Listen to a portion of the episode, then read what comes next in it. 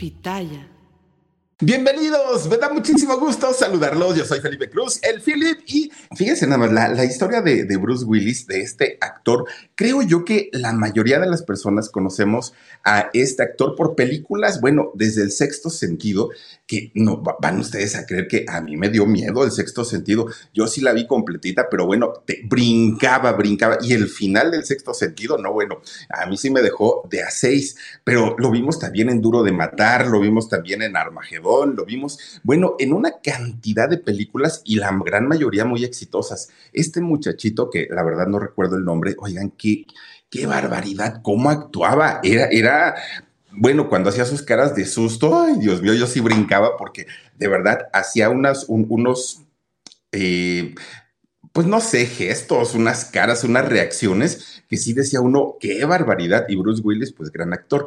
Que por cierto, don Mario Castañeda, Mario Castañeda eh, es un actor de doblaje que Mario Castañeda ha hecho por allá Goku de Dragon Ball Z, entre uy, una cantidad tremenda de doblaje que, que hace. Mario Castañeda ha sido la voz oficial de Bruce Willis al español latino.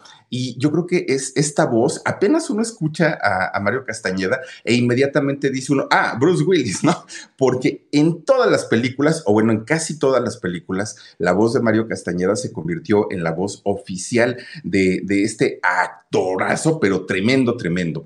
Y resulta que, fíjense nada más lo que son las cosas, acostumbrados a verlo como un héroe de acción, a un héroe que salvó al mundo, que fue sigue siendo amado y respetado allá en Hollywood. Conquistó a las mujeres más bellas, modelos entre ellas. Bueno, que me dicen de una Demi Moore? O sea, hablamos de gente muy sensual, mucho, mucho, muy sensual, pero que desafortunadamente, como ya lo, habíamos platicado, hoy no pasa por su, su, mejor etapa, hoy está viviendo una situación de salud bastante, bastante complicada. Además, la enfermedad que él padece, que se llama afasia, es una enfermedad que no es precisamente de las más conocidas, es un tipo de trastorno que además se tarda mucho tiempo en ser detectado porque se puede confundir con muchísimas, muchísimas, con muchísimos otros trastornos, incluso llegan a dar medicamentos equivocados o erróneamente, no porque quieran, no por negligencia, sino en la mayoría de las ocasiones porque eh, necesitan hacer una cantidad y cantidad de estudios para poder determinar la enfermedad que se padece. Es, bastante, bastante complicada. Fíjense que la, historia de este hombre que en realidad se llama Walter Bruce Wilson, eh, o mejor conocido como Bruce Willis, inicia pues por ahí de hace 68 años más o menos. Mucha gente piensa que es estadounidense. En realidad Bruce Willis no nace en Estados Unidos. De hecho, él, fíjense la historia, él nace en una base militar alemana. Justamente, pues obviamente, ¿no? Allá en, en, en Alemania. ¿Y por qué? Su, historia es bastante, bastante interesante. Resulta que su mamá sí es alemana. Fíjense que la mamá de nombre Marlene, ella sí nace allá en Alemania, pues, prácticamente allá hace toda su vida. Pero resulta que en Alemania, no sé si todavía o en esos años, pero había una base militar estadounidense allá en Alemania en esos años, hace 68, ¿no? 68 años. Resulta que el padre de, Bruce Willis, bueno, que en ese momento ni sabía que iba a tener hijos, ¿no? Resulta que este señor, de nombre, si no estoy mal, Daniel, ay, no me acuerdo si era Daniel o, ahorita voy a corregir el nombre, pero resulta que este hombre era militar. Y entonces, siendo militar, trabajaba para la milicia en su país, que si era estadounidense. Entonces, este señor, pues sirviendo al ejército, de pronto un día lo comisionan y le dicen, oye, tienes que irte a eh, Alemania, obviamente por parte del ejército. Es David, no es Daniel. Entonces, Daniel, eh, ay, no, ¿cómo que Daniel? David Wilson, es que este niño no me hace caso, por eso siempre lo confundo. Oigan, pues resulta que eh, David Wilson, Wilson lo mandan comisionado para allá, para Alemania. Entonces lo mandan obviamente a una base militar estadounidense, pero allá en Alemania. Y resulta que pues allá comienza a servir a su país, ¿no? A Estados Unidos. Estando en esa base es como un buen día se cruza por su camino eh, esta mujer de nombre Marlene, alemana. Y entonces David dijo, bueno, pues yo estoy solito, estoy lejos de mi patria, necesito pues una compañía, ¿eh? ¿no? Y le gustó la muchacha. Y entonces comienza a rondarla, que fíjense nada más lo, lo que son las cosas. Cuando hay una base militar, normalmente las chicas salen como, pues digamos, a, exhibir un poco de, su belleza, ¿no? Y muchas veces los militares, pues que sí viven una soledad bastante, bastante fuerte, pues es donde dicen, ah, pues la conozco y, me voy a casar con ella. Eso hizo justamente David. Resulta que cuando conoce a Marlene empieza a, pues, a llamar su atención hasta que finalmente la convierte en su novia y cuando ya se casan, se la lleva a vivir a este campo militar. Ya ven que, pues, estas bases militares, ya ven que tienen eh, sus edificios de departamentos. Casi la gran mayoría, y los soldados o los, o los militares viven en en estos campos militares. Y es así como se lleva a vivir a este campo militar a Marlene. Resulta que en este campo militar es donde ella queda embarazada y donde nace su primer hijo. Fíjense lo que son las cosas. A quien le pusieron Walter Bruce Willison. Resulta que ya estando pues ellos ahí con, con su bebé y pues viviendo en Alemania, pensaron que su vida iba a quedar ahí toda pues siempre, ¿no? Pero no fue así. Resulta que pasan dos años de que nace el pequeño Bruce y entonces el ejército decide dar de baja a David por la razón que quieran, pero le dijeron, ya no, muchacho, ya necesitamos, pues ahora sí que, que te regreses para Estados Unidos, porque pues ya se acabó la, la, la misión allá y regrésate. Ahí lo mandan a llamar nuevamente y pues ya no estaba solo, ahora ya tenía un hijo y ahora ya tenía una esposa. Pues se regresa con toda la familia, ¿no? Pues ahora sí que ya no le quedó de otra a Marlene más que decirle adiós a su familia alemana y se van a vivir a Nueva Jersey, allá en Estados Unidos. Allá en Nueva Jersey, el matrimonio tienen tres hijos más. David, Florence y Robert. Estos tres muchachos, hermanos directos de, de Bruce Willis, ellos sí ya nacieron en Estados Unidos. Bruce no, él sí nació en, Alemania. Bueno, pues ya estando dado de baja del ejército, eh, es, este hombre, David, imagínense todo lo que tuvo que trabajar, porque eran cuatro hijos, que además eran cuatro hijos pequeños, era su esposa Marlene y era él. Era una familia de seis integrantes y este hombre pues no tenía trabajo, en realidad ya lo habían dado de baja en el ejército. Primero, fíjense que comienza a aprender el oficio de la herrería, a soldar y lo aprendió muy bien, tanto así que se dedicó a ser herrero durante mucho tiempo.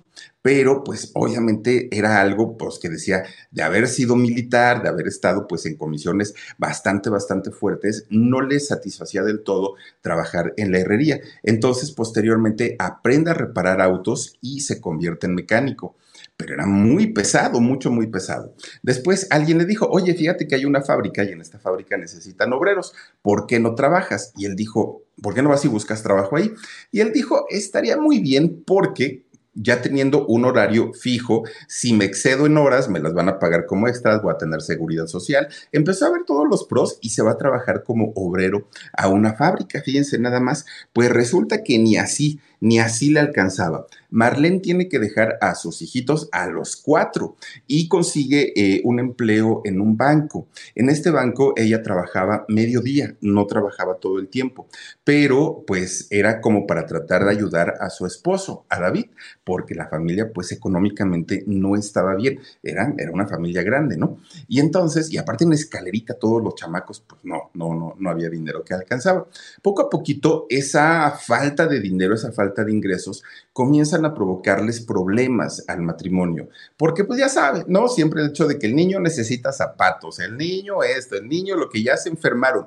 Y entonces el, el esposo, David, decía, bueno, mujer, ¿de dónde quieres que saque dinero? No tengo, no me alcanza. Y entonces los pleitos se comienzan a hacer cada vez más fuerte hasta que finalmente el matrimonio se afecta de tal manera que deciden divorciarse. Este divorcio afecta mucho a todos, ¿no? Obviamente a Marlene y a los cuatro hijos, pero en especial a Bruce. ¿Por qué a él le afectó más que a nadie? Porque resulta que después del pleitazo que se aventaron en el divorcio y que fue bastante, bastante largo, tedioso y muy feo, pues resulta que Marlene se va pero se va y se lleva solamente a sus tres hijos, a los que habían nacido allá en Estados Unidos. A Bruce se lo deja a su papá. Y entonces, pues el papá dijo, bueno, pues ya que, pues no me queda de otro, de otra tendré que, cargar de por vida con este chamaco, pero no es que lo haya hecho con toda la alegría o con toda la felicidad del mundo. Entonces, pues eh, resulta que Bruce mi gente, ¿cómo están? Yo soy Nicola Porchela y quiero invitarlos a que escuches mi nuevo podcast Sin Calzones, en el que con mi amigo Agustín Fernández y nuestros increíbles invitados hablamos de la vida, la fiesta y nuestras mejores anécdotas. Y obviamente todos los detalles que no contamos en ningún otro lugar, solo lo van a tener acá en Sin Calzones. Ven a escucharnos como más nos gusta estar sin calzones. Ustedes ya saben que nos gusta andar sin calzones por todos lados y a ustedes les gusta vernos sin calzones. Todos los jueves en cualquier plataforma donde escuches podcast y en YouTube. Sufre mucho por, por, ver que su mamá se iba, que se había llevado a sus hermanos con, quienes él había convivido, que su papá ahora estaba en otro, en otro rollo. Y lo peor del asunto es que se da cuenta que su mamá al poco tiempo rehace su vida con otro hombre y pues para él fue un golpe muy difícil porque además él soñaba con ver a sus papás reconciliados. Pero no solo eso, resulta que también el caso de su papá encuentra a otra mujer y también hace familia. Y obviamente, pues siempre los hijos que no pertenecen al nuevo matrimonio quedan como en segundo plano, ¿no? Y entonces, pues para Bruce era muy complicado ver todo eso porque él sabía que sufría él, pero sabía también que sufrían sus hermanitos. Y entonces esto le va ocasionando una serie de miedos, de inseguridades. No era, no era precisamente pues un, un, niño normal, ¿no? Como, como de la familia Peluche. En realidad se hizo un niño tan, tan, tan inseguro que cuando ya era un niño, por ahí estamos hablando de 6, 7 años, Bruce comienza a tartamudear de una manera terrible, pero, no podía hilar una palabra porque tartamudeaba todo el tiempo. Es cuando repetimos una sílaba y la repetimos muchas veces, ¿no? Para decir una sola palabra. Y razones hay muchas, problemas psicológicos, psicomotrices, en fin, hay muchas razones, pero en el caso de Bruce, el problema era la inseguridad la inseguridad que él tenía, que él padecía por todo esto que le había ocasionado el divorcio de, sus papás y sobre todo, pues las nuevas parejas, ¿no? De, ambos. Resulta que así va pasando su, su niñez, va pasando su infancia, hasta que llega a la adolescencia. Cuando ya es adolescente, que tendría por ahí entre 12 y 13 años, más o menos, Bruce comienza a sentir esa necesidad que pasamos todos los adolescentes de, sentirnos parte de, de sentirnos integrados a un grupo, de sentirnos pues, pues parte, de algún club social, ¿no? Por decir algo, amigos, familia, lo que sea, pero finalmente a no estar relegados o rezagados.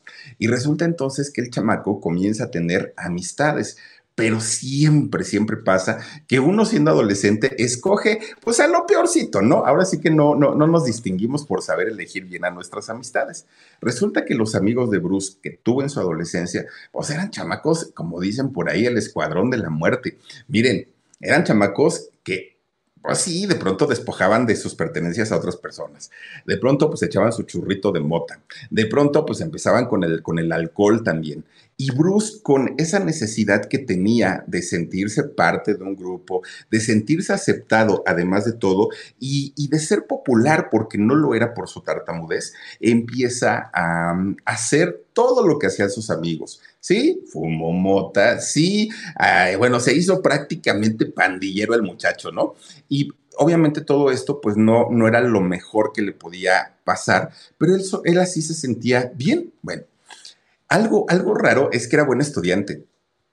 No era flojo, cumplía con sus tareas, iba bastante, bastante bien en la escuela. El problema eran las amistades, porque pues su papá, entre más le decía, ay, chamaco, con ese eh, no quiero volverte a ver. Ah, pues por rebelde, ahora me junto más con ellos y ahora me porto más mal. Si eso te molesta, pues era como para darle, supuestamente para darle la torre al papá, cuando en realidad se, se da en la torre uno mismo. Pero bueno, eh, eh, Bruce sigue, sigue estudiando, pero fíjense que de repente un día lo eligen como presidente de la clase. Sí, a pesar de que era vándalo y de, en, la escuela iba muy bien. Entonces lo eligen, ¿no? Como el presidente de la clase. Pues era tan, pues digamos, ya era tan popular que ese era su objetivo, de portarse como se portaba, que de repente un día le dicen, oye, pues mira, tú que eres el mero mero y que a ti que, que te siguen todos y eres como el líder de los lobos, ¿por qué no entras a actividades que sean, pues, como, como actividades para que los chamacos no caigan en drogas, para que los chamacos no caigan en, excesos y, para que tengan ocupada su mente o ocupado su pensamiento? Y entonces Bruce dice, pero ¿qué tipo de cosas debo hacer? Mira, hay talleres de todo un poco, ¿no? Hay talleres de, desde pintura, artes, lo, que quieras, y hay talleres de actuación y de todo. Y entonces Bruce dijo, pues tengo que ir revisando, ¿no? A ver, a ver si alguna de esas actividades me gusta. Resulta que un día le dicen, oye Bruce, fíjate que si, si quieres entrar ahorita hay oportunidad para hacer una obra de teatro aquí en la escuela, pero tienes que ir a hacer audición. Él sabía que si salía en una obra de teatro iba a ser más popular y además las chicas se iban a fijar en él pero tenía un miedo y tenía un terror por su tartamudez. No quería, si de por sí ya lo conocían como tartamudo, no quería que eh, ser exhibido en público. Y él dijo, híjole, pues como que sí, pero como que no. Pero le ganó el rollo de decir, es que si te paras enfrente de un escenario, las chamacas te van a, este, a adorar y vas a ser el centro de atención. Entonces resulta pues que con todo el miedo del mundo, ahí va a ser lamentada audición. Bueno, cuando le hablan para decir Bruce Willis, ¿no? Que le decían Bruno en, aquellos años. Le decían Bruno Willis, ¿no? Vas para arriba. Sube al escenario, le prenden las luces, tiene que decir algunos diálogos y en ese momento se da cuenta que su tartamudez desapareció. Entró a otro mundo Bruce Willis. Ya no era el chamaco inseguro. El escenario le dio totalmente la libertad de sentirse como en realidad era. Y él lo notó, él notó que ya no tartamudeaba, que ya estaba bastante, bastante bien. No curado, pero pues por lo menos se sentía muy bien. Baja del escenario y otra vez empieza a tartamudear. Y dijo, si la solución para mi problema es hacer obras de teatro, voy a hacer todas las que sean posibles. Y eso hizo, se quedó con ese papel de, esa primera obra y después empieza a audicionar, audicionar, audicionar. Cada que podía hacía teatro, pero además sí toma los talleres este, que, pues tenía que, tomar para poder actuar. Pero además de todo, fíjense que de pronto Bruce le empieza a dar más importancia a los talleres de, de actuación que a la propia escuela. Entonces, pues como que sus calificaciones se fueron al suelo, la, actuación empieza a también a, este, a llamarle más la atención, pero la música, resulta que Bruce Willis ama yo creo que todavía, ¿no? Ama el blues, ama el jazz. Todos estos ritmos y estos géneros es, eh, son, son géneros que le, le gustan. Pues resulta que este muchacho cantaba. Fíjense, a pesar de su tartamudez, cantaba, pero tocaba la armónica. Y entonces cuando iba a la escuela, sus clases normalitas, resulta que se llevaba su armónica y empezaba a tocar, ¿no? Su música y también cantaba. Bueno, los maestros ya estaban hasta el gorro. Y en, en, los talleres de actuación lo mismo, porque le decían, a ver, chamaco, o vas a ser músico o vas a ser actor. No puedes ser las dos cosas y entonces, pues tú decides. Para ese momento, él ya había descuidado su escuela a todo lo que daba. Pues resulta que eh, Bruce Willis, al ya no estar metido en la escuela al 100%, comienza a descuidarla, pero además comienza a tener pues un comportamiento bastante, bastante fuerte. Imagínense tanto así que de repente un día saliendo de la escuela, lo para una patrulla. A ver, chamaco, ven para acá, porque lo veían pues como un malandro, ¿no? Aquí en México decimos que son malandros, pues aquellos que tienen una imagen que a lo mejor ni siquiera coincide con su conducta pero cuando los vemos así como con el cabello largo, tatuados, te decimos, ay, hay un malandro. Pero ya les digo, no, esto no, no quiere decir que sean malas personas que tengan vicios. Ahora ya es imagen meramente. Incluso hay gente que ni toma, ni fuma, ni nada, pero le gusta vestir de esa manera o tener este tipo de, de, de imagen, ¿no? Ante la gente. Pues entonces Bruce en aquellos años era como tipo malandrito. Cuando sale de la escuela con su mochila y todo, va, pasando una patrulla y que lo paran. A ver, chamaco, párate contra la pared. Ya va el otro, ¿no? A ponerse contra la pared.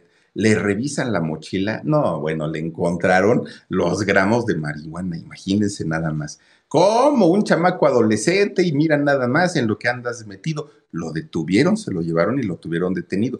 ¿Cómo salió? Eso sí, quién sabe. Seguramente pues el papá tuvo que ir a sacarlo. Pero resulta que pues ya andaba en eso, ¿no? Ya, ya, ya estaba prácticamente por convertirse, pues no precisamente en un buen muchacho. De repente un día, ahí en la escuela, hubo como una cierta manifestación, como un motín, en donde todos los chamacos, todos los adolescentes, pues como que se, se congregaron, ¿no? Para protestar en contra de la escuela. Y ahí tienen ustedes que Bruce Willis dijo, pues no sé ni de qué se trata, pero sí, tienen razón. Y empieza también a echarles pleito a, los de la escuela.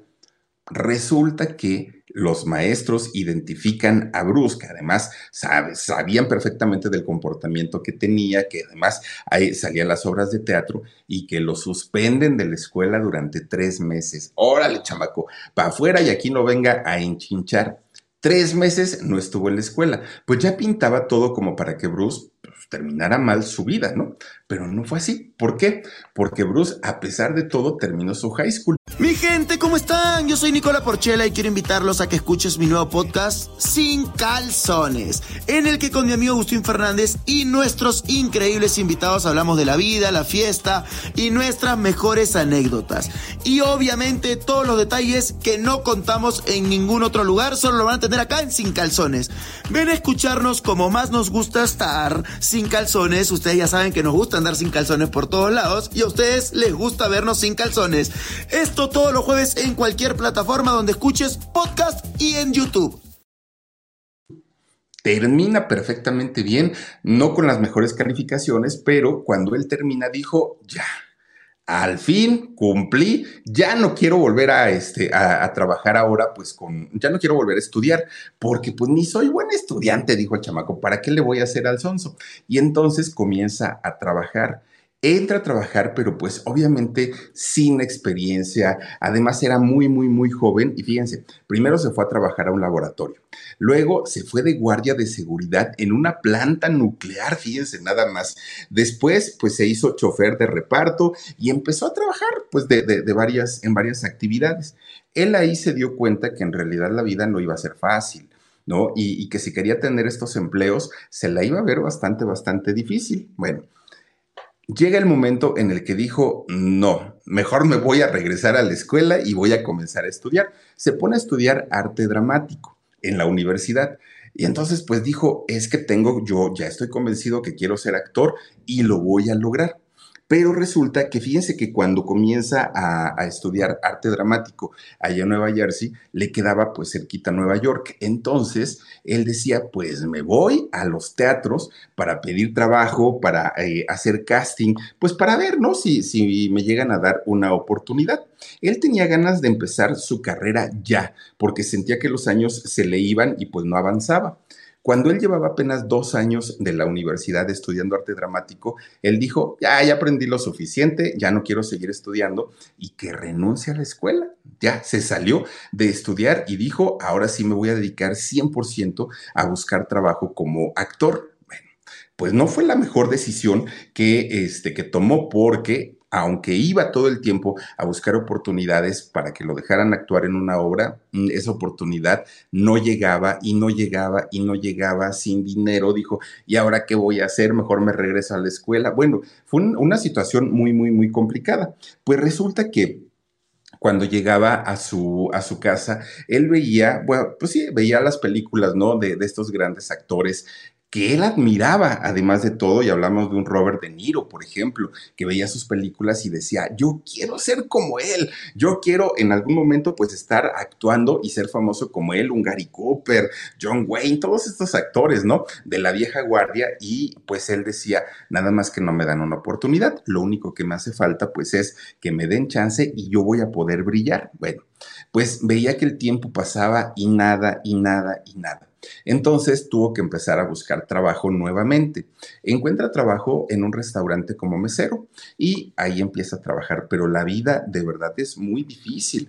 Para quien ha mesereado en alguna ocasión de su vida, y miren que yo lo he hecho, termina uno con los pies hinchados, con las rodillas doliendo, porque cargar las charolas tan pesadas e ir caminando todo el tiempo, ni respetos. Y luego para que la gente ni deje propina. Bueno, es, es, es de verdad muy, muy complicado. Todos los empleos tienen su chiste.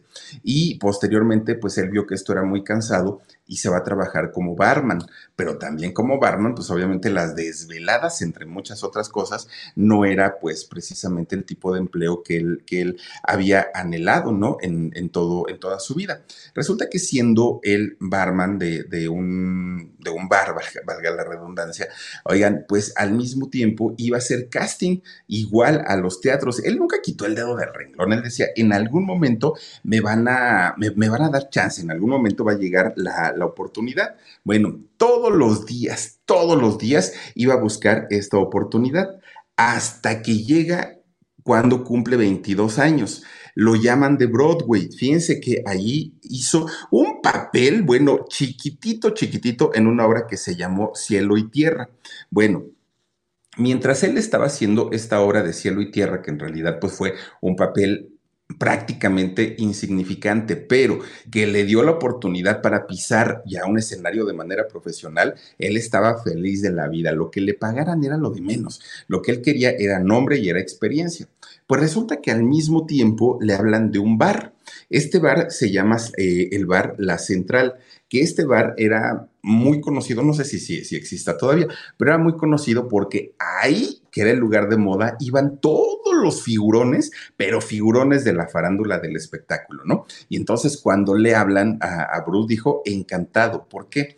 Porque él sabía que esa iba a ser su oportunidad para poder hacer contactos y dijo, en alguna de esas viene un productor y me, me, descubre y de aquí ya voy a ser famoso. Bueno, él estaba ya pues vislumbrando una carrera muy importante él para llamar la atención tanto de los artistas que iban como de los productores que según él también iban ahí, miren, se arma un look, no, bueno, yo, yo no me lo imagino a este hombre.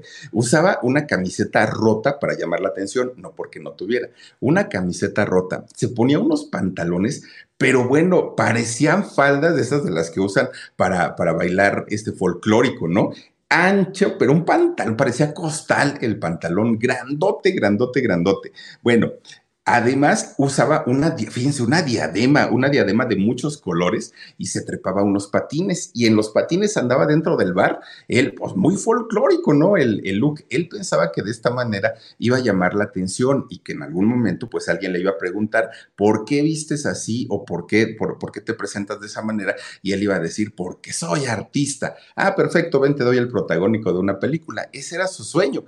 Y así se hizo conocido por, por este look tan estrafalario que tenía pero ni con eso, ni con eso llamaba la, atención. De hecho, fíjense que en este bar, eh, la central, no duró tanto y no duró mucho porque en este eh, lugar, gracias al mal carácter que tenía y pues yo supongo que seguirá teniendo, pues era muy inestable y esta inestabilidad venía desde que era niño.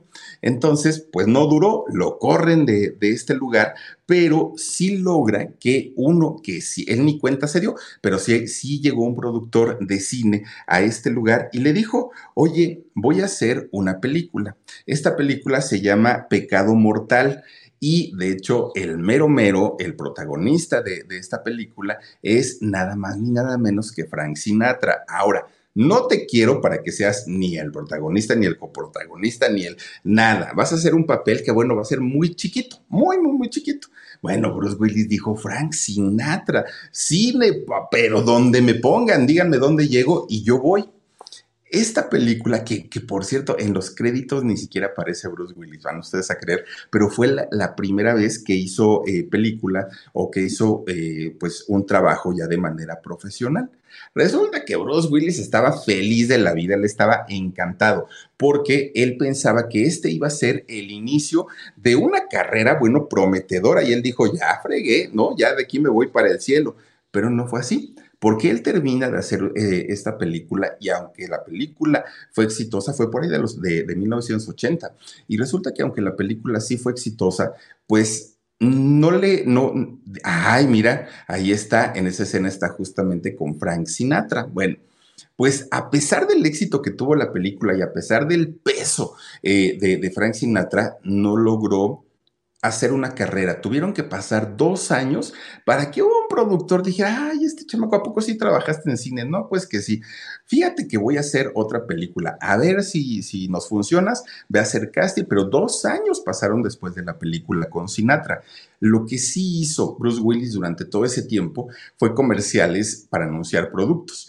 Incluso en esos años hizo una campaña para los pantalones estos de Mm, Levi's hizo este, campaña, Bruce Willis, y ahí sí se dio a conocer un poco más, porque además esas campañas que se hacían eran campañas que llegaban prácticamente en ocasiones a todo el mundo, en ocasiones, pues por lo menos a todo Estados Unidos. Y con esta campaña de Levi's, pues sí, eh, Bruce Willis de alguna manera conoce un poquito más el éxito. Bueno.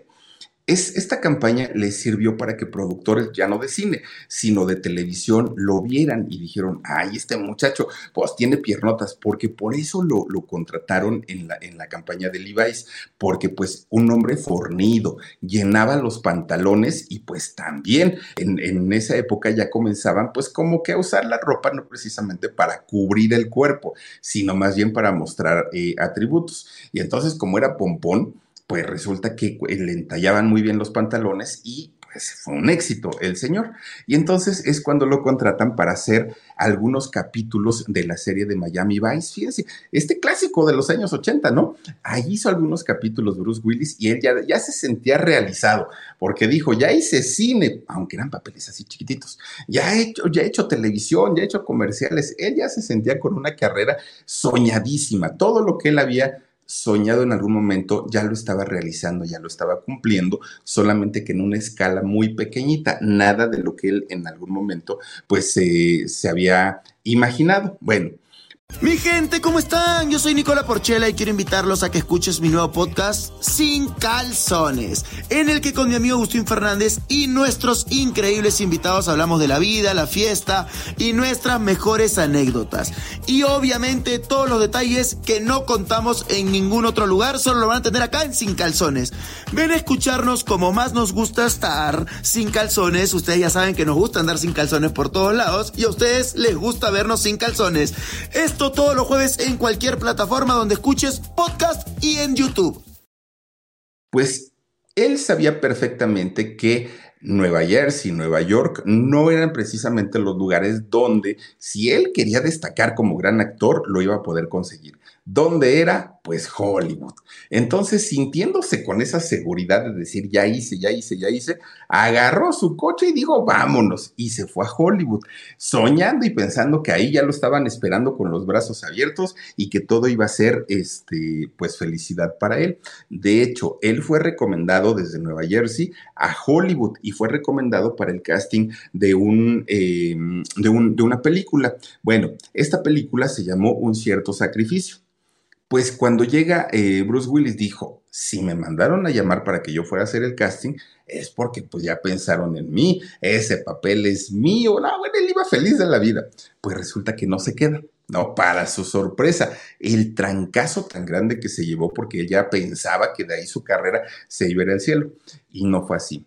Resulta que entonces termina esa audición para esta película, le dicen, no señor, no nos sirve Superville, muchas gracias por participar, regrésese hasta Nueva Jersey, imagínense nada más. Bueno, pues Bruce dijo, no me voy, no me voy y aquí me quedo. ¿Por qué? Porque al otro día él se entera que iba a haber otra audición. Iba a ser otra audición, pero para una serie de televisión que se llamó Luz de Luna. Mucha gente recordará esta serie de, Luz de Luna, clásico también, ¿no? De, aquellos años. Y resulta que esta eh, serie, que era de detectives, por cierto, fíjense que la produjo la televisora ABC o ABC, ¿no? La, produjo. Cuando él hace su primer casting para, participar en esta serie, lo vio el director de la televisora, del ABC, y resulta que dice, no, no, no, no, muchacho, tú no cumples con el perfil, nosotros queremos esto y esto y esto y esto, ¿no? Y entonces, el, fíjense, el mero mero de la televisora dijo no. Pero resulta que el productor, director de esta eh, serie, dijo, a ver, señor, espérese tantito. Fíjese que para lo que yo me, me, pues visualizo en mi serie, este muchacho encaja a la perfección Pero lo que no le había gustado al, mero mero de la, televisora es que Bruce llegó a este casting vestido de militar que aparte, pues el, traje militar, pues debe ser respetado, ¿no? Y Bruce se lo puso, su padre era militar, pero además llevaba un peinado de punk, así, ¿no? Pues, pues imagínense los pelos paradísimos. Todo esto lo hacía para llamar la atención cuando en realidad pues no era necesario, con su trabajo podía hacerlo. Pero él iba así, bueno, llevaba una racada que imagínense en esa, en esa época, pues un hombre no era bien visto con, con una racada. Hoy hasta es sinónimo de sensualidad pero en esos años no. Entonces, eso fue lo que le cayó gordo al dueño de la televisora. Dijo, no, no, no, este es demasiado exótico para, para el canal.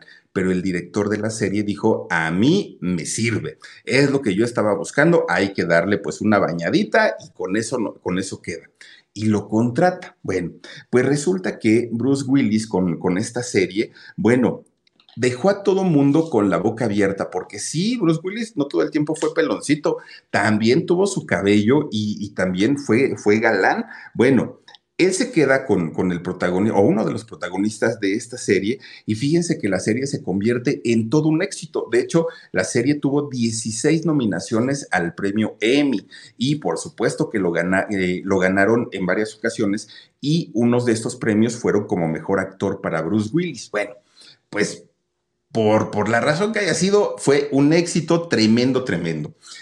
Estuvo la primera, la segunda temporada y cuando finaliza la tercera temporada de, esta serie, resulta que eh, Bruce pues ya no, ya no siguió. Bruce salió y ¿por qué? Pues porque él ya había perdido como el interés de seguir haciendo lo mismo, lo mismo, lo mismo. La audiencia había bajado muchísimo, muchísimo hasta que finalmente pues esta serie termina. Bueno.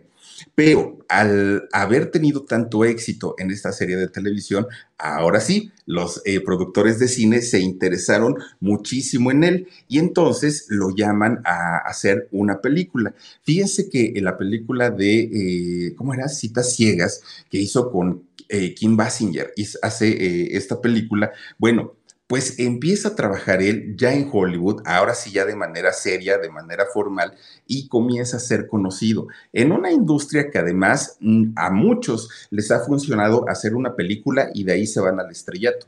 En el caso de Bruce, no, su carrera fue poco a poquito, escalón por escalón. Cada que hacía un trabajo era cada vez mejor, pero no es que desde el principio pues le haya ido bastante, bastante bien. Además, él no dejaba de hacer comerciales. Fíjense que hay una, una marca de, bebidas alcohólicas allá en Estados Unidos, no sé si se, se, diga o se pronuncia así, Seagrams o, o Seagrams, Seagrams, algo así se llama eh, esta marca de, de bebidas resulta que pone los ojos en, Bruce Willis y entonces lo contratan para que haga una campaña de, de, publicidad para ellos, ¿no? Anunciando todos sus productos pero resulta que lo hace tan bien y tiene tanto éxito la campaña que se incrementa la venta de estos productos alcohólicos. Miren, es esta, pero la verdad no sé la pronunciación. Y entonces resulta que Bruce, después de, hacerles la primer campaña, esta empresa se interesa tanto en él que le dice, queremos que tú seas la imagen de toda nuestra marca. En dos años, Bruce Willis con esta marca ganó en promedio entre 5 y 7 millones de dólares. Para un chamaco que había soñado con ser actor, para un chamaco que no tenía ni la menor idea de por dónde empezar, que, había hecho escalón por escalón, llevarse un chequezote de entre 5 y 7 millones de dólares fue una cosa tremenda, tremenda. Además, Bruce Willis en aquel momento se sabía perfectamente pues que le entraba re gusto al alcohol, tomaba y por eso la, cuadraba muy bien con la imagen de esta marca de bebidas alcohólicas. ¿Y por qué termina su contrato de dos años multimillonario y, y ya no se lo renovaron? Por una simple razón, porque resulta que Bruce Willis dejó de tomar. Ya no, ya se, portaba bien. Ahora sí que, como dicen por ahí, se hizo abstemio. Fíjense nada lo que son las cosas. Pero ya, ya, ya no bebiendo, ya no tomando, pues Bruce Willis pues, le, dieron las gracias en esta empresa de bebidas alcohólicas y se empieza a complicar mucho porque dijo, ¿y ahora qué voy a hacer? Ahora, ¿saben por qué dejó de beber? ¿Por qué dejó de tomar? Pues sí, porque conoció a una muchacha. Y miren, hay, hay, cosas que de pronto uno dice, esto lo voy a hacer toda la vida o esto no quiero dejar de hacerlo. Ah, pero conoce uno a una persona y ahí las cosas cambian. Resulta que un día Bruce Willis fue al estreno de una película que lo invitaron, ¿no? Esta película se llamó Skate Out, Skate Out, ¿no? Y entonces eh, Bruce Willis llega y a esa función llega una mujer que después, años más tarde, también iba a ser un figurón de Hollywood. Resulta que esta mujer era nada más ni nada menos que Demi Moore. O sea, si, al día de hoy Demi Moore luce espectacular, imagínense en aquellos años. Bueno, una, una mujer muy guapa, pero además muy sensual. Resulta que esta mujer eh, lo vio a Bruce Willis, ¿no? Estaba muy cerca de él lo vio y le cayó tan gordo porque dijo, ahí este se siente como el muy estrellita cuando en realidad pues su carrera apenas va empezando, que no invente la de ella también. Pero pues en ese momento no pasó nada por lo menos de ella hacia él. Él sí se sintió atraído hacia Demi Moore, pero pues le, daba mucho miedo acercarse. Además, en aquel momento Demi tenía pareja. Eh, estaba eh, viviendo junto a Emilio Esteves, otro actor. Y entonces, pues eh, por respetar esa relación, Bruce no fue más allá. Ya vieron lo bonita que era Demi Moore. Una cosa impresionante. Bueno, pues resulta que Demi estaba con ese señor Emilio Esteves, que era también actor, y pues dijo, eh, Bruce Willis, yo no voy a intervenir, no me quiero meter en una relación y todo. Pero cuando eh, empiezan a platicar, porque ya cuando termina la función a la que habían ido, comienzan a platicar, Demi Moore dijo, pues yo tenía una idea muy equivocada de este señor, es un bombón, es encantador, es educado, es seductor, y entonces se va a su casa, pero con esa cosquillita, ¿no? De decir, híjole, si estuviera yo soltera, pues le diría que sí a este cuate, pero pues no, tengo, eh, estoy casada. Pero fíjense ustedes que le empieza a sonar tanto, tanto, tanto esta eh, situación a Demi Moore que termina por separarse de Emilio Esteves lo dejó. Y entonces cuando se reencuentra con eh, Bruce Willis, pues le dice, ¿qué crees? Pues ya me separé, ya no estoy con Emilio, así es que pues si quieres salimos un día de estos y a ver qué pasa. Pues ese a ver qué pasa resulta que termina en matrimonio se hacen grandes amigos, compartían todos, tenían una magnífica relación y entonces un día se fueron de, viaje a Las Vegas y ahí en Las Vegas estaban entre las estas maquinitas, ¿no? del dinero y entre los casinos y todo el rollo, cuando de repente Bruce le dice, oye, vente, vamos para acá. Y le dice Demi, ¿a dónde? Tú y yo nos vamos acá. Gente, ¿cómo están? Yo soy Nicola Porchela y quiero invitarlos a que escuches mi nuevo podcast Sin Calzones, en el que con mi amigo Agustín Fernández y nuestros increíbles invitados hablamos de la vida, la fiesta y nuestras mejores anécdotas. Y obviamente todos los detalles que no contamos en ningún otro lugar, solo lo van a tener acá en Sin Calzones. Ven a escucharnos como más nos gusta estar sin calzones. Ustedes ya saben que nos gusta andar sin calzones por todos lados y a ustedes les gusta vernos sin calzones. Esto todos los jueves en cualquier plataforma donde escuches podcast y en YouTube. ¿Cómo que nos vamos, nos vamos a casar? Oye, pero pues, que nos vamos a casar. Se la lleva a la capilla de ahí del hotel y se casan, fíjese nomás, pues eh, ella dijo, bueno, pues igual y, y, es como de broma o no sé, y al reto lo va a pensar mejor. Para ese momento era el segundo matrimonio de Demi Moore pero el primero para Bruce Willis, ¿no? El primerito. Él, fíjese que eh, se enamora perdidamente de, Demi Moore. Demi Moore ya había vivido un matrimonio de cinco años, fíjense nada más, cinco años con Freddie Moore, este eh, músico, bueno, cantante y músico. Y fue una relación tormentosa para Demi Moore. Entonces eh, tenía mucho miedo de volverse a involucrar en una relación, pero se enamoró tanto de, Bruce que acepta casarse, bueno, Bruce Willis estaba perdido de amor por, por Demi y se casaron allá en esta capilla de, mm, este, Las Vegas. Bueno, ahora faltaba, digamos, oficializarlo, decir que se habían casado ante la familia, ante los amigos, incluso ante los medios. Y resulta, fíjense que eh, sí, efectivamente ellos se, se casaron, ¿no? Posteriormente ya de manera oficial. Bueno, pues Bruce Willis quería no solamente dejar 100% el alcohol o el vicio del alcohol. Además quería formar una familia con, con Demi Moore y lo logró. Fíjense que ellos se convierten en padres, se convierten en padres de tres muchachitas, Rumer Glenn, Scott Laure y Talula Bell, ¿no? Son las hijas que tuvieron ellos. Para Bruce su vida estaba realizada, ya no le podía pedir nada más a la vida, ya había hecho películas exitosas, ya tenía una esposa guapísima, ya tenía tres hijas que bueno, aparte eran, eran su adoración, siguen siendo su, su adoración, pero pues resulta que no, no tenía tenía idea que la vida le tenía preparadas muchas, muchas, muchas, muchas sorpresas. ¿Por qué? Porque él sintiendo que ya había realizado todo, de repente un día dijo, creo que es momento de cumplir otro de mis sueños y es el de sacar un disco. Quiero grabar un disco, me gusta el blues, me gusta el jazz, me gustan todos estos eh, ritmos padrísimos. Y sabiendo tocar la armónica, un día, ya teniendo dinerito, se mete a un estudio de grabación y graba un disco. Bueno, este disco sale a la venta. No fue un exitazo, la verdad, ¿no? No, tuvo ventas promedio, digamos que pues salió raspadito con los gastos porque es muy caro grabar un disco. Bueno, era muy caro grabar un disco. Entonces, fíjense, vean nomás, ahí está. Y ya les digo que le decían Bruno, así es como, como lo conocían. Bueno, pues digamos que no, no se hizo estrella de la música. Donde sí se hizo estrella este, este muchacho Bruno o Bruce fue cuando le dan la oportunidad de protagonizar, yo creo que ha sido de los éxitos más grandes de Bruce Willis en el año 1988, cuando hizo la película o la primer película de Duro de Matar. En realidad son cinco, ¿no? Películas las, las que se hicieron.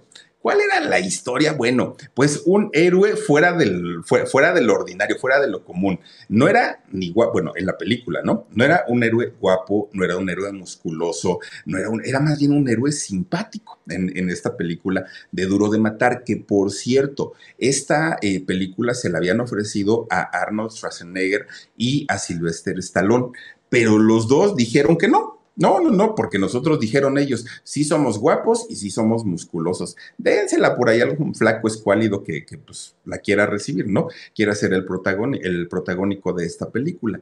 Por eso es que buscaron a Bruce Willis y él dijo, sin problema, yo lo hago y este, pues a ver cómo nos va. Bueno, para sorpresa de Arnold y para sorpresa de Sylvester, se convierte en trancazo la película, pero trancazo. De hecho, la primer eh, parte de esta película, bueno, logran llenar prácticamente las salas, no solo de Estados Unidos, sino de todo, de, todo el mundo. Incluso fíjense que a Bruce Willis le hacen un contrato para hacer esta película, la, la, de Duro de Matar, la primera parte, un contrato en el que él iba a ganar 5 millones de dólares, algo que no era común, algo que era bastante raro que se le pagara esta cantidad a un actor y sobre todo a un actor que no estaba en los niveles de otros grandes actores como Sylvester o como, como este Arnold Schwarzenegger. Entonces, pues los actores como ellos dijeron, pero ¿por qué le están pagando esa cantidad? Pues si no es la superestrella, pero, pero no, van a salir perdiendo, ¿cómo es posible? Bueno, pues fíjense nada más lo que son las cosas. Sale esta película en Estados Unidos nada más y solo en Estados Unidos recaudó 81 millones de dólares cinco que le invirtieron para, para Bruce, pues no era nada en realidad a lo que ganaron, porque además no contamos con todo lo que generó alrededor del mundo. Fue, fue un negocio redondito, tanto que hicieron la segunda eh, película. Esta segunda película, dice mucha gente que, que conoce del tema del cine, que fue mejor todavía que la primera. Pero después hicieron otra, pero después hicieron otra, pero después hicieron otra. Bueno, se convierte en una franquicia, ¿no? Y esto ya le dio, ahora sí, pues un estatus de figura, de, celebridad en Hollywood a Bruce Willis. Ahora sí ya no era el, el muchacho que buscaba oportunidades, ¿no? Ahora sí ya era el gran actor. De ahí vinieron películas importantísimas para Bruce. Tenemos por ahí películas de él, 12 monos, les gusta. Está por ahí El Quinto Elemento, La Ciudad del Pecado, Armagedón, El Sexto Sentido. Bueno, una cantidad de películas muy interesantes que, hace Bruce Willis y, y cada vez pues con mejores pues digamos, con, mejor, con mejor trato, ¿no? Económico en todos los sentidos y le comienza a ir muy, muy, muy bien. Obviamente Bruce se hace millonario y cuando hablamos de millonario, pues es porque hablamos de millones y en dólares, aparte de todo. Ahora, no todas las películas de Bruce Willis han sido exitosas. Miren, ha hecho, incluso él escribió una película, una, una película que se llamó El Gran Halcón. Él la escribe, hace el guion, incluso la protagoniza. Bueno, no fue un fracaso lo que le sigue, le fue muy mal con esta película a Bruce, a Bruce Willis y pues como que se le quitaron las ganas, ¿no? De decir a otra vuelvo a escribir una película. Sí hizo películas bastante, bastante malas, como La hoguera de las vanidades, también fue una película pues a la que en taquilla le fue pésimo, pésimo. Y cuando hizo la película del color de la noche, fíjense que fue una película que le trajo, ¿cómo, ¿cómo decirlo?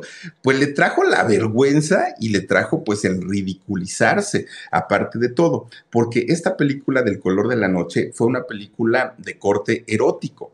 Entonces, pues... Eh, todos pensaban que al tratarse de un galán, que al tratarse de alguien ya conocido, pues la película iba a ser un éxito. No fue así. La película de entrada, pues a nadie le interesó, poca gente fue a verla. Pero lo peor del asunto es que la poquita gente que había ido a verla, chispas, pues no, digamos que, que, le fue muy mal a este hombre. ¿Por qué? Porque hay una escena de esta película que es la más recordada en esta cinta. Resulta que él con su protagonista se meten a una alberca, ¿no? Y ahí están, pues están sin ropa porque les digo que era de corte erótico. Resulta que cuando eh, hacen una toma, Bruce se levanta de pronto de la alberca y da la vuelta. Cuando da la vuelta, se, de perfil se alcanza a ver, se alcanzan a ver las partes íntimas de Bruce Willis. No, bueno, eso le valió burlas, no había memes que si no se lo hubieran acabado, burlas, risas, eh, lo, lo expusieron de una manera tremenda, tremenda, tremenda. ¿Y por qué? Pues oigan, pues que era Alfredo Adame, igualito, igualito. No, las mujeres se desilusionaron, pero si era el galanazo, pero para esas miserias, pero ¿cómo es posible? Bruce decía, es que era el agua que estaba refría. Pues haya sido lo que haya sido, pues este pobre muchacho, imagínense nada más ser expuesto de esta manera. No, no, no, no, no.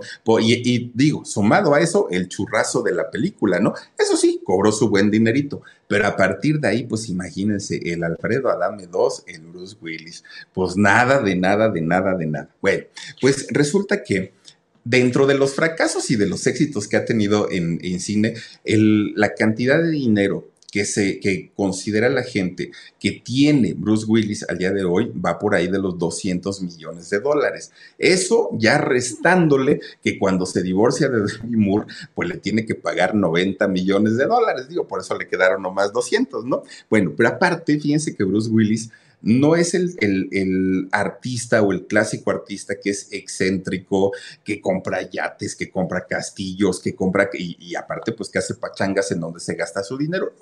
Bruce Willis es más bien un hombre muy, muy, muy administrado y que sabe cuidar su fortuna porque sabe perfectamente lo que le costó ganarla. Bueno. Pues resulta que él en, ese tiempo pues vivía perfectamente con su mujer, con sus hijas, estaba realizado en todos los sentidos. Él decía, creo que soy un buen padre y creo que soy un buen esposo con Demi todo está excelente. Eran como una, una familia poderosa de, de, de, Hollywood, de la industria del cine, hasta que llega el año de 1988 y gente, ¿cómo están? Yo soy Nicola Porchela y quiero invitarlos a que escuches mi nuevo podcast Sin Calzones, en el que con mi amigo Agustín Fernández y nuestros increíbles invitados hablamos de la vida, la fiesta y nuestras mejores anécdotas.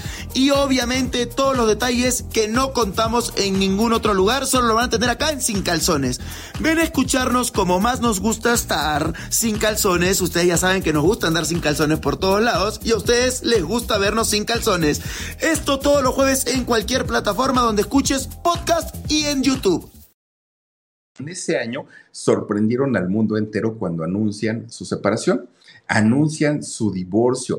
Ellos, para que vean, sí, desde el amor, ellos. ¿Por qué? Porque resulta que el, el, trámite del divorcio lo inician en el 98 y quedan divorciados oficialmente en el año 2000. Duraron 11 años casados pero resulta que a pesar de, haber eh, tenido que estar en la corte, a pesar de haber tenido que pagar Bruce una cantidad de 90 millones de dólares, con todo y todo terminaron siendo amigos por sus hijas.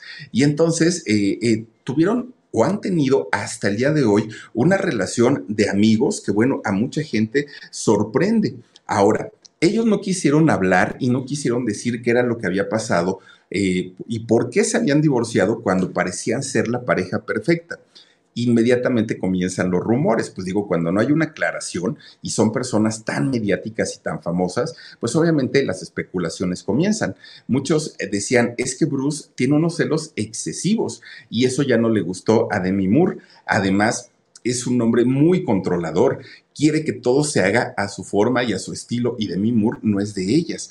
Pero también se, se hablaron mucho de infidelidades, y no solamente por parte de Bruce, también por parte de Demi, que eso no se comprobó nunca, ¿no? Lo, de las infidelidades. Pero miren, a pesar de, que eh, se divorciaron y de que pues ocurrió toda esta situación y de los rumores, pues ya les digo que hasta el día de hoy mantienen una buena amistad. Bueno, era tan buena la amistad, o es tan buena la amistad que, conservan hasta el día de hoy, que cuando Demi se casa con este chamaco, ¿cómo se llama? Aston Kutcher, ¿no? Se llama.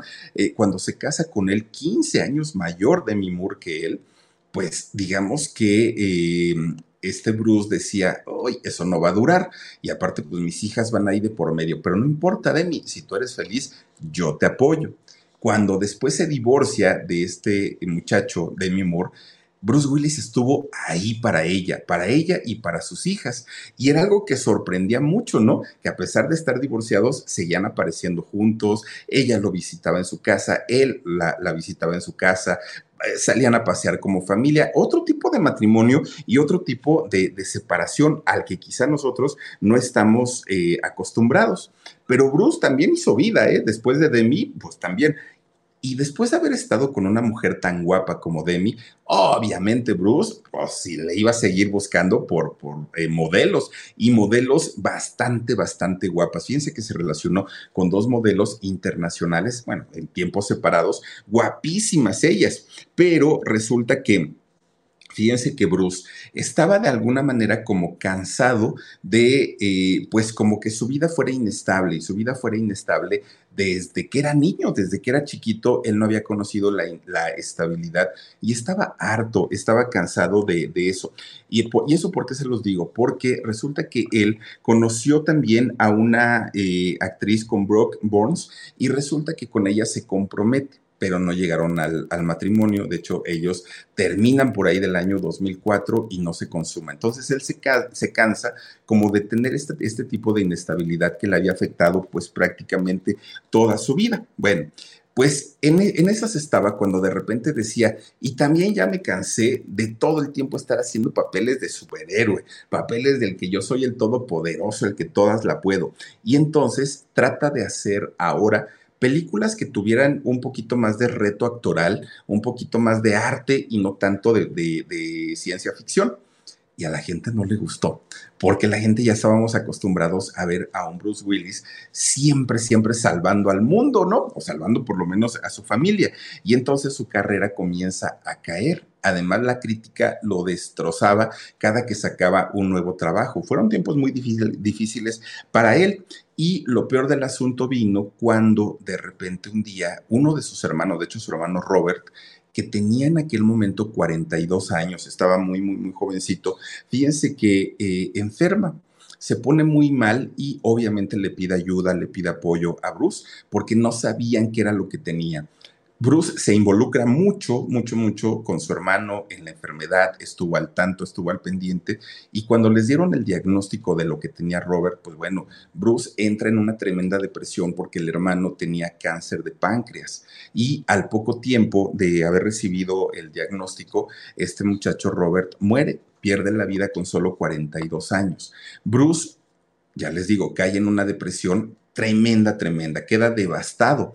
Él sabía que una de las maneras de salir de esta depresión era, eh, pues, una de dos, o regresando al trabajo o haciendo ejercicio. Bueno, habla con un amigo que tenía un gimnasio y entonces, eh, fíjense que ahí un día que llega Bruce Willis, entra a este gimnasio y lo primero que ve es a un mujer, no, no, no, no, no, no, con un cuerpazo que Bruce se quedó sorprendido, pero el amigo le dice, hey, tranquilo, tranquilo, yo la conozco, pero ¿qué crees? Ella está viviendo con un empresario, pero de esos multimillonarios. Entonces voltea para otro lado, amigo, pues ahora sí que no es ella, ¿no? Y esta chica lo ve a Bruce Willis y también le sonríe, pero pues ella tenía su, su compromiso con este empresario. Bruce dijo, no, pues creo que voy a tener que ir a otro gimnasio porque si me quedo aquí me voy a enamorar de ella. Bueno, pasa el tiempo. De hecho, pasaron dos años y de repente Bruce regresa a este gimnasio y entonces vuelve a ver a esta muchacha. Y esta muchacha se le acerca y le dice, hola Bruce, claro que es conocido Bruce Willis, ¿no? Se le acerca con mucha familiaridad y ya le dice, hola Bruce, ¿cómo estás? Oye, tenía mucho que no te veían, pues dos años. Y los dos se acordaron de haberse visto, ¿no? Dos años atrás. Y entonces Bruce le dijo, te voy a decir la verdad y por qué dejé de venir a este gimnasio. Solo vine un día para no verte. Y esta chica le dijo, de verdad te caí tan mal. No, todo lo contrario, me gustaste mucho, pero el asunto es que, pues si yo seguía aquí, pues me iba a clavar en algo que no iba a, llegar a nada. ¿Por qué? Porque mi amigo me dijo que tú pues estás, eh, tienes una pareja, tienes una relación con un empresario. Y ella le dijo, pues yo te voy a decir la verdad. Cuando yo te vi, me gustaste más que en el cine. Me pareciste un hombre encantador. Y eso me hizo dudar de mi relación que yo tenía con el empresario y ya lo dejé ya me separé. ¿Cómo crees? Pues sí, ya no estoy con él. Y resulta que a partir de ahí, miren, inseparables. Ya no, eh, Bruce Willis, a partir de ahí ya no se separó de Emma, Emma, Emma Hemming. Así es como, como se llama esta mujer, una modelo, por cierto, súper, súper guapa. Bueno. Después de ahí, pues el noviazgo a todo lo que da, a todo. Fíjense que de hecho ellos se empiezan a dejar ver por todos lados, en alfombras rojas, entregas de premios por todos lados, y nuevamente comienza a estar en el ojo público Bruce Willis. Bueno, pues ellos se casaron en el año 2009, pero lo hicieron solamente de manera simbólica en las Islas Turcas. Ya después, algún, que, fue como un mes, mes y medio después, se casaron, digamos, ya por, por, el, por el civil, ¿no? Por legalmente se casan y bueno, pues el matrimonio perfecto hasta aquel momento, que de hecho, fíjense que cuando se casan, a su matrimonio fue Demi Moore, fue Aston Kutcher y fueron las tres hijas de, de ellos dos. Pues ya les digo, una relación bastante, bastante extraña. Bueno, pues resulta que este matrimonio súper bien, digamos que todo estaba en, en orden y el haber vuelto a casarse, el haber, eh, pues, de, de, alguna manera estado en el ojo público nuevamente, le sirvió para que en el 2010 lo llamaran a ser Los Indestructibles. Fíjese nada más, este película, ¿no? ¿no? Que eh, es, no, no solamente es muy bueno, sino además que junta a todos los superhéroes de la vida real de Hollywood, ¿no? Entre ellos, pues, a ver, ¿quién estaba Dani? Estaba Jean-Claude Van Damme, por ejemplo, estaba Chuck Norris, estaba eh, Jet Li, estaba Arnold Schwarzenegger, estaba este Sylvester Stallone. Bueno, todos los famosos, famosísimos estuvieron en esta película. Tanto así que hicieron la segunda parte. Bueno, pues digamos que eh, hasta esa segunda parte tuvo mucho éxito. En la tercera de Los Indestructibles ya no estuvo Bruce Willis y ya no estuvo, ¿saben por qué? Porque Sylvester Stallone dijo, ya no quiero trabajar con este señor porque es un materialista de primera, es un ambicioso, eh, quiere, quiere ganar mucho y trabajar poco. No lo soporto, dijo él. Bueno, la gente se preguntaba, ¿es en serio? O sea, de, de, verdad. Y dijo Silvester, sí, por cada aparición, por cada escena firmada, filmada, perdón, quiere ganar un millón de dólares. Imagínense nada más lo que es eso. Bueno, esto ocasiona que se le haga una mala fama a Bruce Willis, ¿no? Pues como el hombre que no quería trabajar pero quería ganar mucho dinero. Y entonces dejan de llamarlo. las eh, casas productoras de allá de Hollywood ya no le hablaban, ya no lo llamaban y pues empieza él a trabajar en películas de bajo presupuesto, de baja calidad, ganando una cantidad pequeña en comparación a los millones que estuvo acostumbrado a ganar durante mucho tiempo. Bueno, ya su carrera estaba prácticamente terminada, pero el público lo seguía queriendo todavía. Y más cuando comienza a mostrar signos muy preocupantes sobre su estado de salud. Y es que fíjense nada más, en el año 2020, o sea, hace tres años, una de las actrices que estuvo eh, con Bruce en la última eh, película que se hizo de Duro de Matar, que fue la, número 5 y que la hicieron en el 2013, esta actriz de nombre eh, Lala Kent, resulta que habla y dice que ella estaba muy preocupada por la salud de Bruce, Willis. ¿Por qué? Porque decía, en esta película de Duro de Matar 5, Bruce Willis ya no, ya, ya no decía de manera hilada sus diálogos. Le costaba mucho trabajo memorizarla, le, le, costaba mucho trabajo hablarla, o sea, como que de pronto se perdía. Pero lo peor fue cuando un día, de la nada, de la nada, agarra una pistola y se pone a disparar Bruce Willis. Bueno, esta pistola en realidad era de utilería, era eh, una pistola que tenía, ¿cómo le llaman? Balas de, ay, no, no, no, no recuerdo, pero eh, son, son que, no, que no causan daño, pues se utilizan para las producciones pero se ah, de salva, gracias Omar. ¿Eh? De utilería. De utilería, gracias. Y entonces, eh, obviamente, Bruce estaba muy, muy preocupado, bueno, perdón, Lala estaba muy preocupada porque decía, no dañó a nadie, no lastimó a nadie, pero pudo haberlo hecho, pero sí pudo haber este, ocasionado algún problema. Tienen que atenderlo porque Bruce definitivamente no está bien. Bueno, pues resulta que a partir de ahí fue como el darse cuenta que Bruce no recientemente, de hacía muchos años, ya tenía actitudes bastante, bastante raras, ¿no? Algo no estaba bien en, él y obviamente el Internet, que ya había Internet, pues comenzaron a hacer lo suyo y los rumores sobre la salud de, de, Bruce comenzaron a salir porque todo el mundo decía, ¿qué es lo que tiene? ¿Qué es lo que le está pasando? Bueno, lo que le estaba pasando, Bruce salió a decirlo él mismo en marzo del año 2022 junto a su esposa Emma, junto a sus hijas y junto a Demi Moore, él sale a decir que sí, efectivamente tenía un problema, que él había sido diagnosticado con afasia y todo el mundo dijimos, bueno, ¿y qué es la fascia? Porque, pues digo, a menos de que, no sé, a menos que uno sea psicólogo o psiquiatra o neurólogo, podríamos entender esos términos. Pero, decía él, es una demencia frontotemporal, ¿no? Pues nos dejaron peor todavía.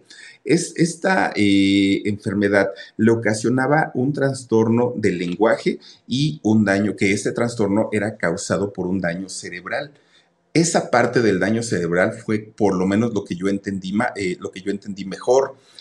Había un problema neurológico que además iba avanzando conforme pasaba el tiempo y lo peor del asunto en el caso de Bruce es que iba muy rápido, mucho, mucho, muy rápido. Esto le afectó en su capacidad de comunicarse y obviamente en su conducta, en sus rasgos de personalidad. Bueno, fíjense que de pronto sale un rumor, y ya les digo que este rumor sale de, internet, que Bruce Willis había sido víctima de una negligencia. ¿Y por qué? Porque resulta que él hizo eh, en el año 2003 una película que se llamó Lágrimas del Sol. Bueno, Bruce Willis hace esta película, pues que digamos, normal dentro de todo. Pero en una de las escenas que se estaban rodando, Bruce Willis resbala, cae, se golpea fuertemente en la cabeza y pues obviamente fue algo muy, muy fuerte para toda la, la producción. Lo levantan y lo llevan al médico. Pero ¿qué creen? Bruce Willis sabía perfectamente que desde esta película algo había pasado en él no volvió a ser el mismo. De hecho, él pone una denuncia, fíjense, pone una denuncia en contra del estudio que había realizado esta película que fue Revolution Studios y también demandó al encargado de efectos especiales porque él sabía que esa caída le iba a costar mucho, que esa caída iba a salirle bastante, bastante carita. Bueno, pues resulta que efectivamente la afasia que él eh, padece es 100% irreversible, no hay manera como de regresar y, volver el tiempo para regresarle un poquito de esa lucidez que llegó a tener en algún momento. Pero si algo hay que sacarle bueno de toda esta situación es que su familia no lo dejó, no lo abandonó. Emma sigue con, él. Demi Moore, bueno, está pegadísima con él. Sus hijas están al, tanto de lo, que él, de, lo que él necesite. Y creo yo que esa es la parte positiva, ¿no? Que podemos sacar de, esta historia. Hoy, Bruce, con, con esta situación que padece, fíjense que ya ha puesto en orden todas sus cosas, sus pertenencias, ya tiene su testamento. De hecho, Bruce Willis ha vendido los derechos de su imagen a una compañía que se llama Deep Cake. Resulta que esta empresa va a poder incluso sacar, ya ven que ahorita están sacando los, androides y todo esto, si esta empresa decide en un futuro mandar a hacer un androide con la imagen de Bruce Willis para seguir haciendo películas con su imagen, esto va a poder ser porque Bruce ya les firmó los derechos, obviamente con una cantidad de, de dólares tremendísima. 68 años tiene hoy este actor y fíjense que más que nunca se afianzó a su familia y ya no tanto al dinero, al cine, a su trabajo. Ahora está afianzado 100% a la relación con su esposa, con sus hijas y con Demi Moore, que son su familia, que están al, al pendiente 100% de él. 120 películas ha hecho, de las cuales no todas han sido éxitos, y ha participado por lo menos en 13 series. Este actor que miren, poco a poquito y desafortunadamente su luz se va apagando. Una estrella de Hollywood importantísima, pero que desafortunadamente pues su futuro no vislumbra para nada bien. Ojalá la tecnología, la ciencia avancen y en algún momento por lo menos logren hacer que su enfermedad se detenga. Si bien que no, no, no puedan, este, pues ahora sí recuperar lo que ha perdido, pero por lo menos frenarla sería lo indicado. Pero bueno, pues ahí está la historia de este actorazo, don Bruce Willis, caramba, ¿no? Y saludos para, pues, para, para toda la gente que lo cuida, que lo protege, que están al tanto y al pendiente de él. Pero en fin, cuídense mucho, les mando besotes, adiós. Let go with ego. Existen dos tipos de personas en el mundo: los que prefieren un desayuno dulce con frutas, dulce de leche y un jugo de naranja, y los que prefieren un desayuno salado con chorizo, huevos rancheros y un café. Pero sin importar qué tipo de persona eres, hay algo que a todos les va a gustar. Los crujientes y esponjosos Ego Waffles. Ya sea que te guste un desayuno salado, con huevos o salsa picante encima de tus waffles, o seas más dulcero y los prefieras con mantequilla y miel. Encuéntranos en el pasillo de desayunos congelados. Lego with Ego.